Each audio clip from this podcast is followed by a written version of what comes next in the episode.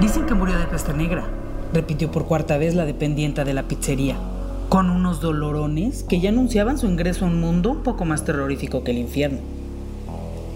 El par de chicas rieron con nerviosismo mientras una de ellas pagaba el consumo de ambas con una cantidad estratosférica de euros para la porquería de pizza que se come aquí. Así le diría a su amiga al salir del establecimiento. ¿Pero qué importa? respondió la otra. Nos ha dado muchísima información buenísima para contar en el hostal. Acuérdate que hoy toca hablar de fantasmas en la tertulia de la noche. ¿Tertulia? ¿Llamas tertulia esa bola de idioteces que escupen por cada poro un puñado de turistas ignorantes cuyo único interés es meterse a la cama con cuanta escoba se encuentran en el camino? ¡Ay, qué pesaderes! Y finalmente no es más que otra historia de fantasmas, una más entre mil.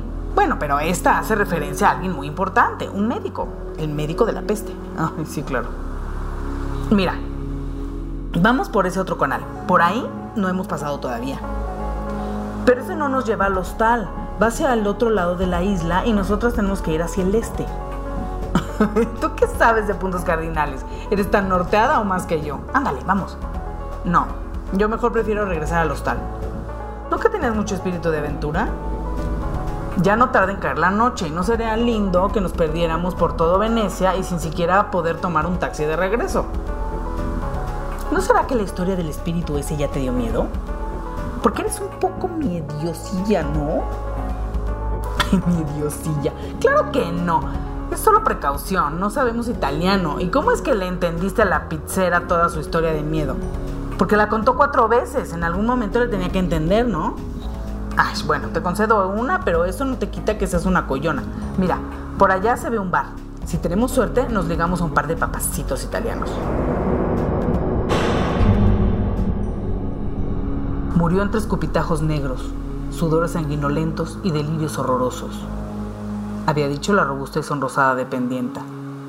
La muerte lo sorprendió como a medio mundo en aquel entonces, solo que este era un muerto especial, porque practicaba la medicina.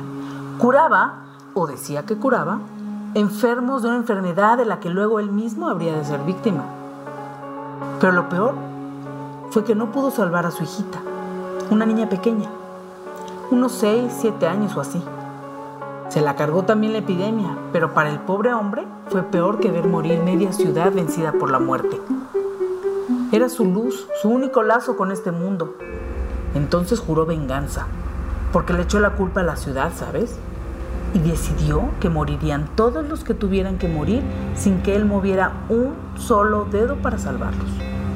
Y en efecto, murieron cientos, miles, sin que él hiciera nada para darle siquiera un buen morir. Fue entonces cuando se contagió él, que creía que por ser médico de la peste no iba a sucumbir. ¡Qué idiota! En cambio, se enfermó y en cinco días se lo estaba llevando la góndola de los cadáveres. Pero la cosa no quedó ahí se murió tan furioso de haber perdido a su única hija que no ha podido descansar en paz desde entonces.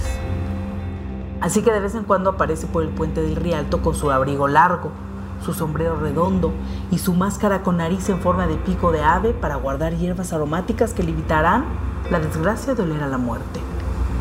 Para lo que le sirvió la ridícula máscara. Dicen que si lo ves, te contagias de algo, aunque sea de gripa.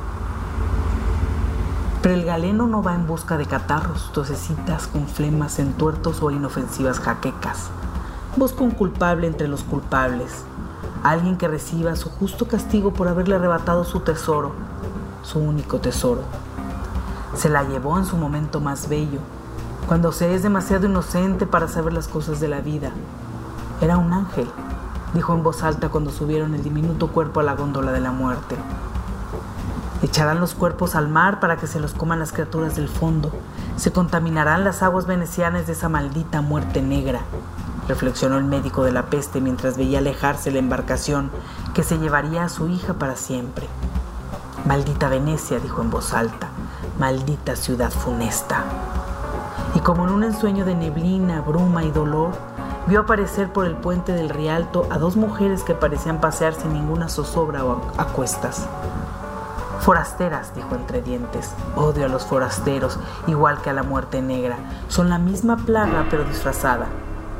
Las vio reír, discutir cuestiones que no llegaban a su entendimiento. También las vio preguntar a un transeúnte por una referencia. Están perdidas, pensó, tan perdidas como mi hija, como mi pequeña. El doliente padre se calzó la cabeza con el sombrero redondo, se colocó la máscara de pico de ave para cubrirse el contagio y la siguió.